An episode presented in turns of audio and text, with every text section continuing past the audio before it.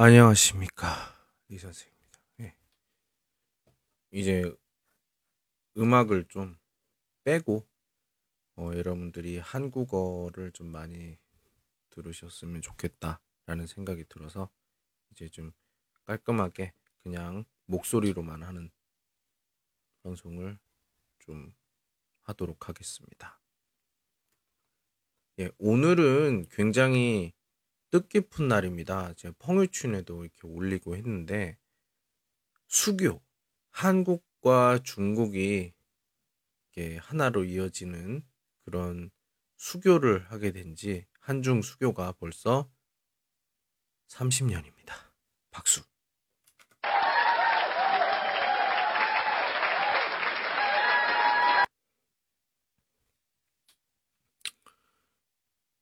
제가 칭다오에 이제 일을 하고 싶다 아니면 생활을 하고 싶다 이렇게 해서 온 해가 2012년입니다. 2012년. 저를 아시는 분들은 아마 아실 거예요. 2012년은 예시 그리 그때도 뜻깊은 날이죠. 왜? 한중수교가 20년, 네, 20 20주년입니다. 올해는 30주년이에요. 제가 중국에 이제 10년 있었습니다. 많은 일들이 있었죠. 네, 좋은 일도 있었고, 나쁜 일도 있었고. 음, 바람처럼 구름처럼 빨리빨리 지나갔습니다. 흐르는 물처럼 지나가는 게 시간이에요. 벌써 8월이 다 지나고 있습니다. 이제 9월이에요. 참, 이번 주는 또 할 일이 많습니다. 결과가 어떻게 나올지 모르겠지만 아무튼 뭐 최선을 다해서 하도록 하겠습니다. 아, 예. 참 오늘은 굉장히 기념일이고 해서 제가 혼자서 케이크를 먹었어요. 예, 한중수교 30주년으로 제가 케이크를 아니 제가 먹고 싶어서 먹은 게 아니고요. 예. 그 기념일이니까 예, 기념일이니까 제가 먹어본 겁니다. 다른 거 아니에요. 예. 자 오늘은 아, 소지품에 대해서 한번 보도록 하겠습니다. 소지품 예, 가지고 있는 어떤 물건을 우리는 소지품이라는 말을 써서 얘기를 하죠. 이것에 대한 몇 가지 질문 그리고 대답 한번 같이 보도록 하겠습니다. 어떤 대답과 어떤 질문들이 있을까요? 자, 필요 없는 쌉소리와 같이 하는 예, 이 선생님의 이렇게 물어보면 너 어떻게 대답할래? 입니다. 자, 첫 번째 질문 같이 한번 볼까요? 자, 가장 소중한 소유물은 무엇입니까? 가장 소중한 소유물. 음, 글쎄요. 항상 저는 글쎄요 이렇게 시작하죠.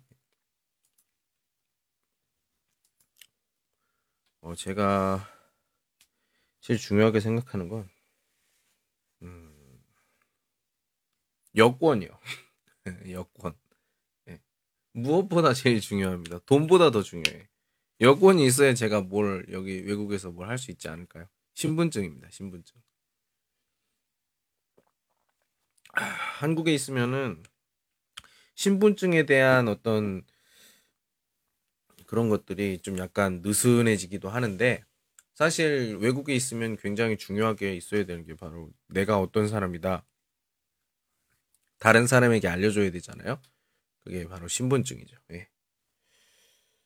음, 그리고 뭐 다른, 아, 다른 소유물 중에서 좀 중요하다 생각하는 게 여자친구에게 받았던 그 맥북, 예, 맥북 그리고 음, 많아요 받은 게. 예, 제가 준 게 좀 없지만. 예. 예.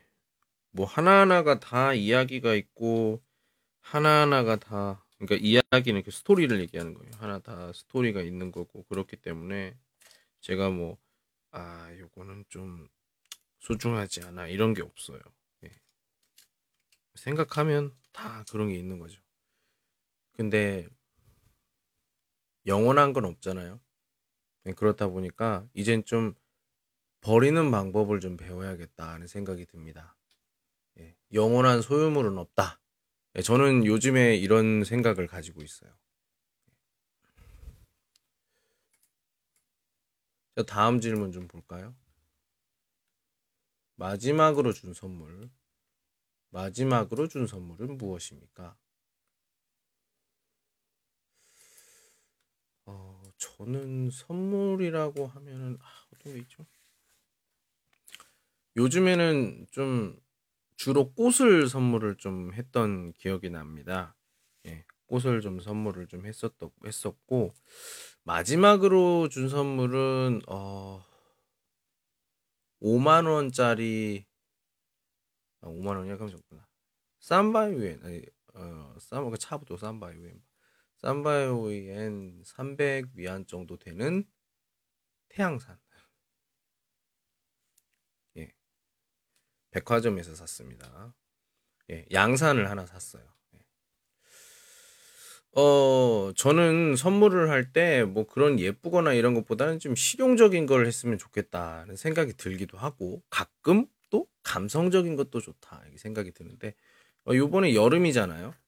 햇빛이 너무 강하고 요즘에는 바깥에서 생활을 할 일이 많아요. 뭐 예를 들면 음, 흡수한 지엔처 때문에 바깥에서 기다리는 경우도 있어요. 그러면 햇빛이 너무 강하잖아요. 예, 그래서 양산이 좀 필요할 것 같아서 양산을 선물을 했습니다. 뭐 굉장히 마음에 드는 것 같아 하는 것 같고요. 예. 제가 좀 센스가 좀 더 있어야 되는데 센스가 좀 음, 많이 떨어지는 사람 같아서 아, 좀 아쉽다 이런 생각이 듭니다. 예. 자, 다음. 다음 질문은 자신을 위해서 선물을 한 적이 있습니까? 이런 질문입니다. 자신을 위해 선물을 한 적이 있어요?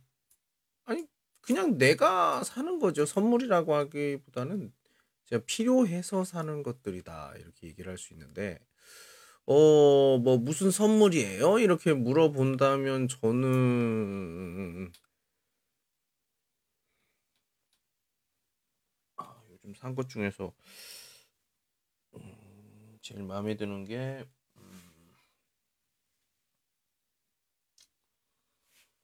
음. 영양제? 영양제? 어,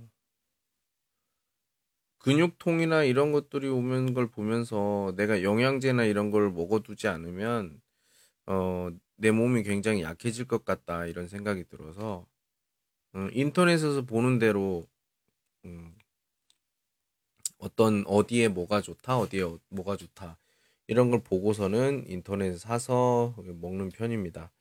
어, 이게 굉장히 그 좋은 건지 어쩐 건지 모르겠는데 아무튼 아무거나 먹으면 안 되잖아요. 그래서 좀 비교 좀 해보고 전에 먹었었는데 좀 나한테 좀 맞는 것 같아. 이런 약들, 예, 이런 약들을 좀 주로 먹습니다. 먹는 종류도 지금 한, 음, 다섯 가지 정도 되는 것 같아요.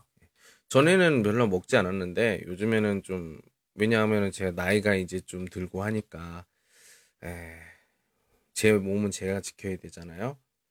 음, 가끔 좀 안 좋은 생각이 좀 들기도 하지만 내 몸은 있는 순간에는 이게 내 몸이 아니라고 생각해요. 가끔 보면 부모님이 만들어 주신 그 몸이기 때문에 잘 지켜내야 되는 거 그것도 효도라고 생각합니다.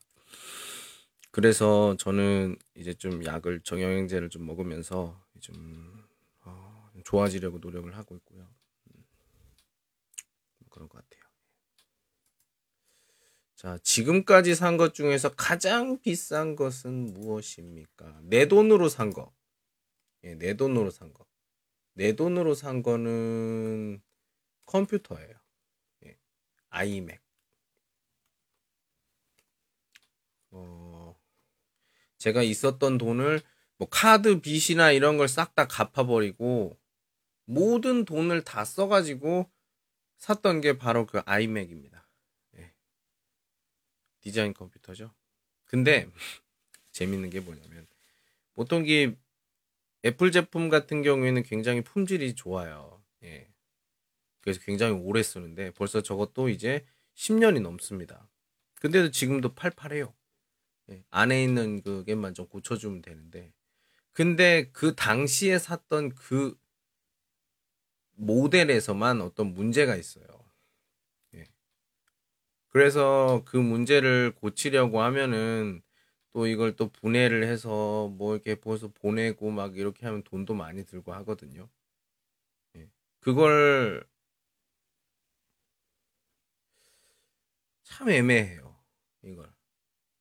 이걸 만약에 고쳐도 그렇고 고치지 않아도 지금 좀 무겁게 있어서 좀 마음에 안 듭니다. 예. 그래서 버릴까? 근데 이거 한국에서 산 거기 때문에 좀 버리기가 좀 그래요. 예. 그냥 컴퓨터도 아니고 진짜 버리고 싶지 않다 생각이 듭니다. 예. 음, 나중에 고쳐서 한번 또 한 번 또 써봐야겠죠. 한번 고치면 한 6개월 정도 쓰거든요. 예, 6개월 정도 쓰는데 어 한번 나중에 한번 또 해봐야겠죠. 근데 그 제품 전자제품 같은 경우는요 비싼 걸 사는 게 좋다고 생각해요. 제가 싼 걸 주로 사는 사람으로서 싼 게 그 그렇게 품질이 좋지 않다 네. 생각합니다. 당연하지 그래야지 돈을 버는데요. 네. 비싸면 비싼 만큼 뭔가 뭐 서비스라든지 아니면 품질이 굉장히 좀 남다르다. 이런 것들을 우리가 알 수가 있죠. 저 같은 경우에는 전자제품 같은 걸 살 때는 옛날에는 아예 거의 비슷하게 사면 되겠지 이렇게 생각을 했지만 지금 같은 경우에는 내가 산다면 비싼 거, 좋은 걸로 사야지. 이런 생각을 항상 해요. 근데 그 중에서도 조금 타협을 하죠. 만약에 핸드폰을 산다. 핸드폰을 사는데 최고 용량이 1테라 막 이래요. 그런데 여기에 외장 메모리를 넣을 수가 있네? 그럼 나눌 수 있다는 거잖아요?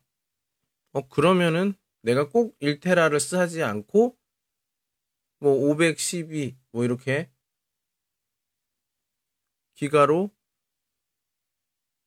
뭐 외장을 사서 하면은 핸드폰 가격은 좀 차, 예, 핸드폰 가격도 줄고 만약에 내가 그 카드 메모리 카드가 있다면은 공짜로 잘 할 수 있는 거죠. 그렇죠? 저는 그래서 어, 굉장히 그게 중요하다고 생각해요. 예, 그렇게 작은 작은 어떤 잔머리 예, 이렇게 생각을 합니다. 아무튼 기본적으로 그 성능은 제일 좋은 것을 이렇게 해요. 예, 타협을 하지 않습니다. 왜? 그렇게 사면 굉장히 좀 오래 쓰거든요. 제가 지금 아이패드가 있는데 아이패드 에어예요. 아이패드 에어. 16기가. 이거 램이 아니야.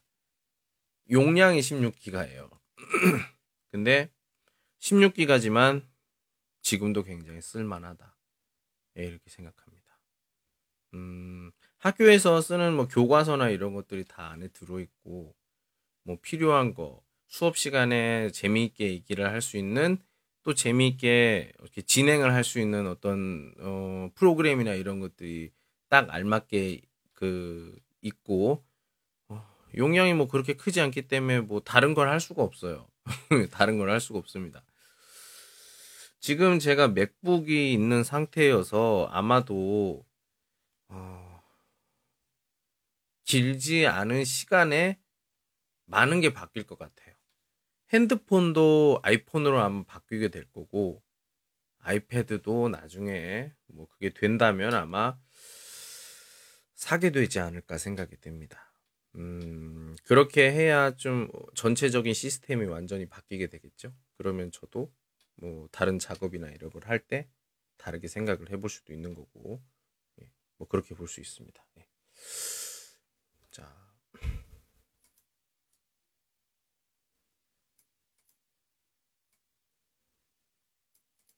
다음 질문. 아, 요거 재미있는 질문입니다. 일시적인 물건. 여기에 돈을 많이 씁니까? 아니면 물리적인 물건. 물리적인 물건에 돈을 많이 씁니까? 자, 여기서 일시적인 물건은 이츠싱, 일회용이란 얘기예요. 그 다른 말로 하면은 어떤 서비스나 음식, 음료, 먹는 것들, 예, 이런 것들을 얘기를 하는 거고, 만약에 물리적인 물건이라고 하면 우리가 쉽게 얘기한 자동차, 방금 얘기했던 핸드폰, 예, 스마트폰을 얘기할 수도 있고 어떤 책이라든지 이런 것들을 얘기할 수가 있겠죠. 어디에 더 많은 돈을 씁니까? 저는 무조건 물건이죠. 물건. 내가 40원짜리 햄버거 세트를 먹는다. 그걸 하느니 40원짜리 그냥 뭐 타오바오에서 뭘 사는 게 훨씬 낫다고 생각해요. 근데 요즘에 오늘 같은 경우에는 좀 먹는 걸 좀 많이 썼죠. 일시적인. 잠깐 있다가 사라지는. 어, 기분에 따라 다르다고 생각해요. 내가 어떤 방향, 그러니까 내가 지금 순간적인 어떤 쾌락, 아니, 순간적인 어떤 기분 좋은 것에 굉장히 중점을 둔다면 아무래도 방금 얘기했던 일시적인 걸좀 하면 좋겠죠. 하지만 내가 오랫동안 보고 천천히 좋아지면서 그리고 결국에는 감동을 받게 되는 그런 걸 원한다. 음, 그러면 물건들이 좋겠죠. 네. 사람마다 추구하는 방향이 다르기 때문에 그것은 모두 뭐, 무엇이 맞다, 무엇이 틀리다 이렇게 얘기를 할 수는 없는 것 같아요. 네. 자, 다음 가방에 무엇이 있습니까? 네, 가방에 무엇이 있습니까? 음, 지금, 지금 가방 한번 볼까요?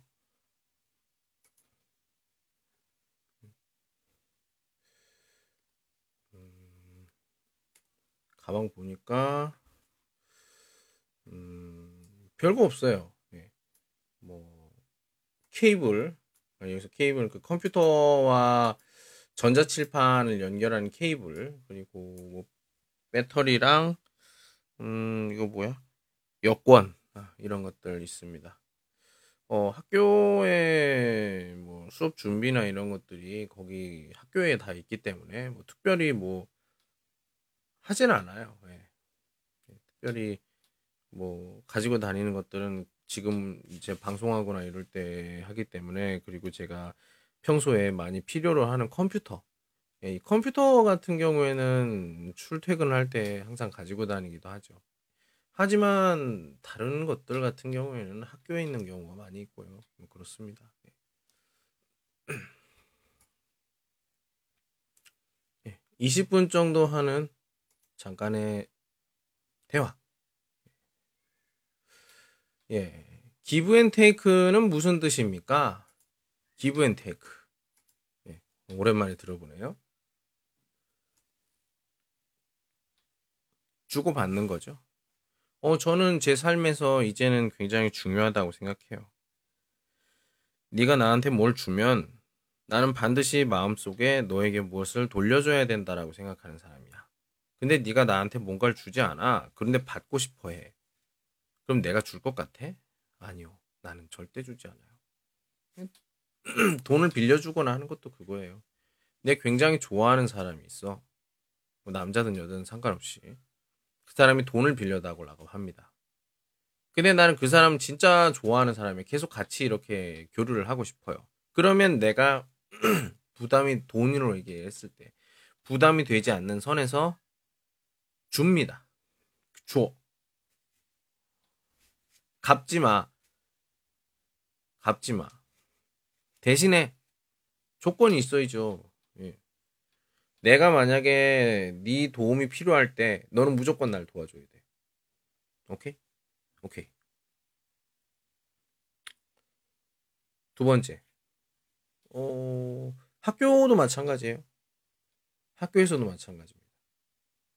뭐 또일 얘기를 하는데 만약에 누가 얘기를 해요. 어, 무엇을 학교에서 뭐 공부를 하면서 어떤 질문이나 이런 것들. 예, 저는 잘 듣고 잘 대답을 해주려고 노력을 합니다. 대답을 안 해. 자기 세계에 빠져 있어. 제 옛날 같은 경우에는 제가 이렇게 생각했어요. 내가 이걸 가르쳐서 고쳐야 된다. 이렇게 해야 되는데, 사실 그럴, 이제는 그럴 필요가 없다고 생각해요. 그런다고 나한테 감사하는 것도 아니고, 그렇게 좋아져서 나한테 좋은 것도 아니고, 예.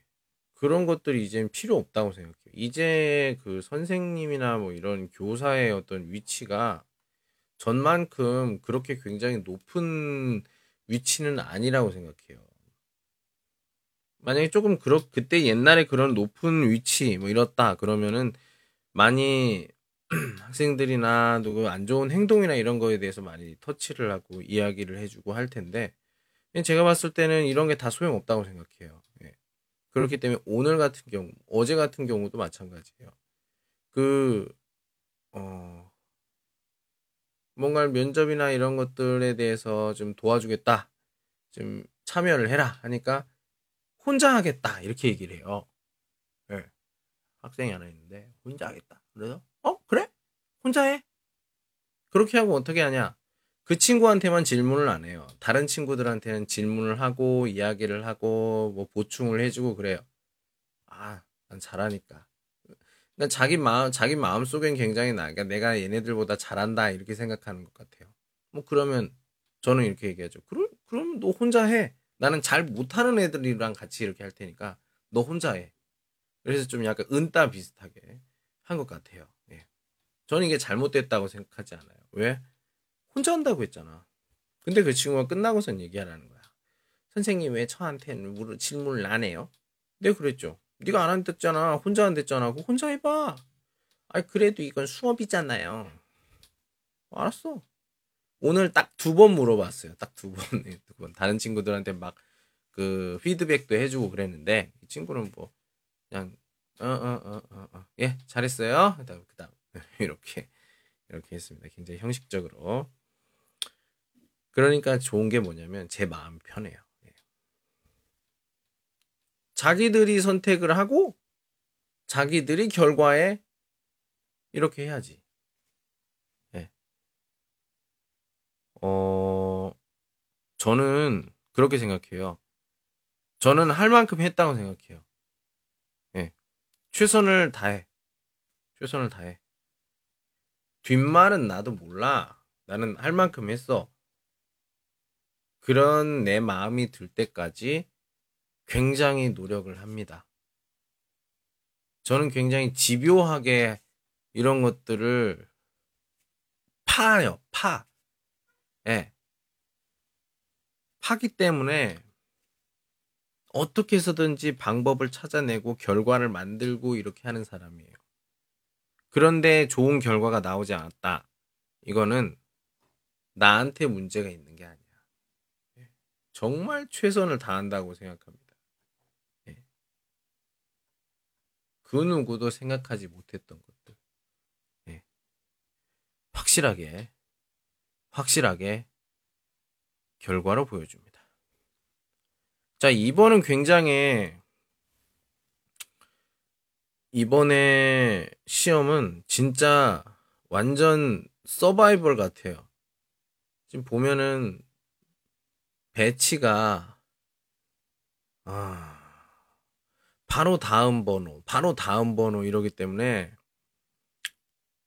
아 쉽지 않다 이런 생각이 들어요. 예. 쉽지 않다.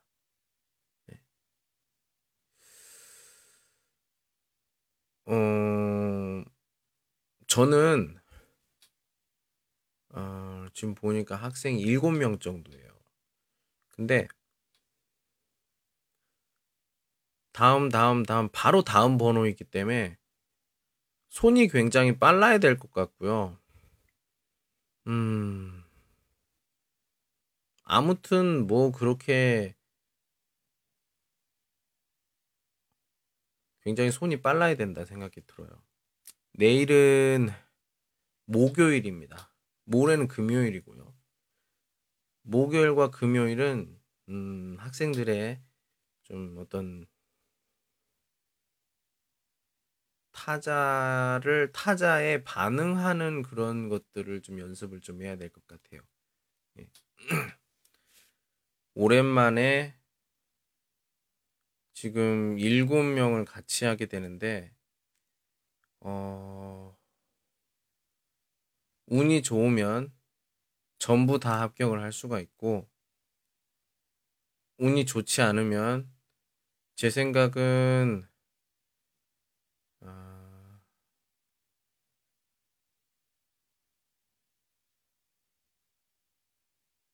세명 정도? 뭐 누구라고는 얘기 안 하겠습니다. 어, 애매해요. 애매합니다. 하나씩 하나씩 다 문제가 있어요. 그래서 더 이, 이 일이 재미있다 생각하는 이유입니다. 예, 지금까지 그 소지품에 대한 이야기를 좀 해봤습니다. 마지막은 give and take. 예, 내가 가지고 있는 것, 주고, 또 내가 take, 받는 것, 이런 것들에 대해서도 얘기를 해봤습니다. 예. 어, 오늘, 그러니까 47일이 남았죠. 부터는 이제는 음악 없이, 예, 음악 없이 진행하는 걸로 하도록 하겠습니다. 저도 음악이 있다가 없다가 막 그랬는데 어떤 게 좋을까 굉장히 고민을 했는데 자, 어느 분이 리플로 없, 없는 게 더 좋겠다 이렇게 말씀을 하셔서 항상 감사합니다. 여러분들 또 짠, 짠 좀 많이 넣어주시고요. 그리고 어, 의견이 있으면 뭐 좋은 의견이든 나쁜 의견이든 좀 어, 많이 부탁드립니다. 예. 47일 동안 기적을 만들어져 기적이 만들어졌으면 좋겠습니다. 예. 예, 오늘 여기까지 할게요. 오늘은 여기까지. 안녕.